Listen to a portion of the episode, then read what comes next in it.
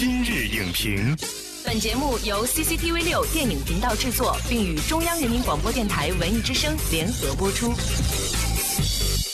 品头论足话电影，今日就评八分钟。我是梁志。说起动画电影当中的狐狸，您会想到哪些形象呢？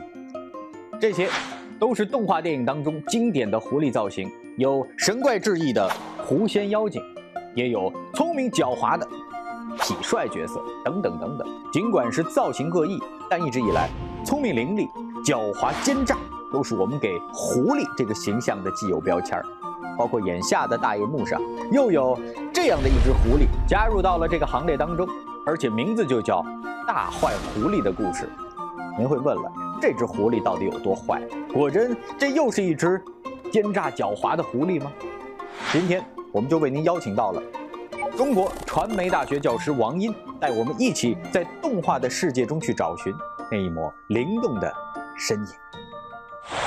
欢迎王音老师做客今日影评。主持人好，观众朋友大家好。今天我们要聊的是这个大坏狐狸的故事哈。实际上呢，这是一部三幕式的动画电影。我觉得这本身是一个很好的特点啊，尤其是孩子们，当他在大荧幕上看到这个狐狸自己在主持的时候，他也会觉得，哎，我就是在剧场当中。大坏狐狸的故事是分成了三个段落嘛。然后第一个故事呢，讲的是一个呃非常严肃、认真、有责任心的一只小猪，跟他两个猪队友，一只鸭子跟一只兔子，要把一个人类的婴儿送回家的一个故事。在第一个故事当中，您还听到中文的配音，它里面有一只中国的眼镜猴。我是一只中国眼镜猴，我是从动物园里逃出来的。最好玩那个细节就是他们中间想到一个特别不靠谱的方法，怎么样能快速的把这个小孩跟这个中国眼镜猴都送回家乡呢？就发一个快递，但中间出了一个乌龙的事件，就是发错了地址。Tu veux dire qu'il y a une chance sur deux pour que Pauline se retrouve en Chine Mais il y a une chance sur deux pour qu'elle se retrouve chez elle. 第二个故事是我个人非常喜欢，讲的是一个吃素的这样的一只狐狸嘛，然后偷鸡不成呢喜当妈的这样的一个过程。其实大坏狐狸是第二幕的主角哈，嗯但是电影是以它命名的，这是为什么？在我看来哈、整个这个大坏狐狸的故事，这部电影里面最有趣的人物形象就是这只大坏狐狸。三只小鸡因为一破壳之后，就把它当成了自己的亲人，然后它由一个本来想吃鸡哈，然后变成了我一定要保护好我的三只小鸡。然后那个台词我特别喜欢啊，说我们的故事主人公这只狐狸太不专业了。然后对白的另外一句就是说没关系，开心就好。第三个故事我觉得还蛮动人的，还是那只小猪的两个猪队友又闹幺蛾子了。他们不小心以为自己杀掉了圣诞老人，然后他们为了全世界的孩子们，他们要拯救圣诞老人。我最喜欢的啊，就是这个最后一个故事，尤其是大人看的是最认真的，嗯，因为我觉得他有的时候也在教我们跟孩子相处的方式和对待孩子梦想的一种态度。嗯我印象最深刻的就是那只猪嘛，人家小朋友问他说：“那圣诞老人的交通工具不是驯鹿吗？为什么是只猪呢？” Si Mais c'est la crise! Alors les rennes, pfff, c'est devenu trop cher! Alors que les cochons, pas du tout! 就类似这样的细节很搞笑，但到最后的时候哈、当大家发现其实真的有圣诞老人的时候，平时很严肃、很负责任的这只猪，然后一切都有一点点嗯冷漠的那只狗，突然也受到了震撼。我觉得相当于成年人都受到了这样的一场洗礼吧。对您看来，它低幼吗？我觉得并不低幼，它还蛮老少咸宜的。成年人看到这个大坏狐狸的时候，我觉得多少有点认同感，因为他实际上他并不是真的想吃鸡，嗯他只是想刷存在感，我想获得这样的你们的认可，可是他始终都得到不了。但到最后的时候，因为小鸡们的这个爱，让他有了由由内而外的力量，用了这一点四两拨千斤，也打动了小朋友，也打动了成年观众。Fuyez les enfants Fuyez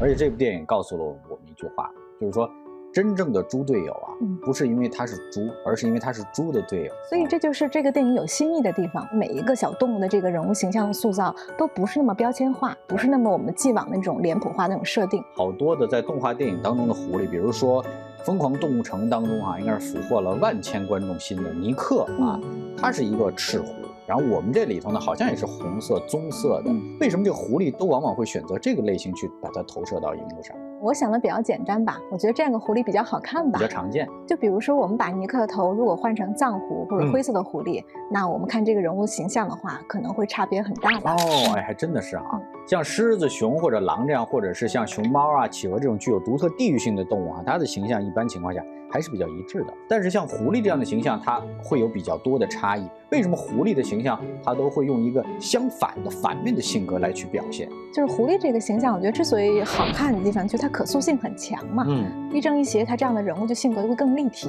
他有他聪明狡黠，或者有他很萌、很童真、很信任别人的一面。然后可能他也有的时候很鬼马、很鸡贼，稍稍有一点点小缺陷。所以说我们这么多动画片儿，嗯，古今中外哈，这种童话故事也好，有各种各样的这种不同元素的这样的一种挖掘。比如说像最近的这个了不起的狐狸爸爸，嗯，就是一个很突出的一个狐狸的形象。然后包括刚才您说到的那个《疯狂动物城》里面的尼克，他这个形象也是很狡黠的，然后呢，其实也是很孤独的，然后也是特别希望获得这个朋友们的这种认同的。I, Nicholas Wilde, promise to be brave,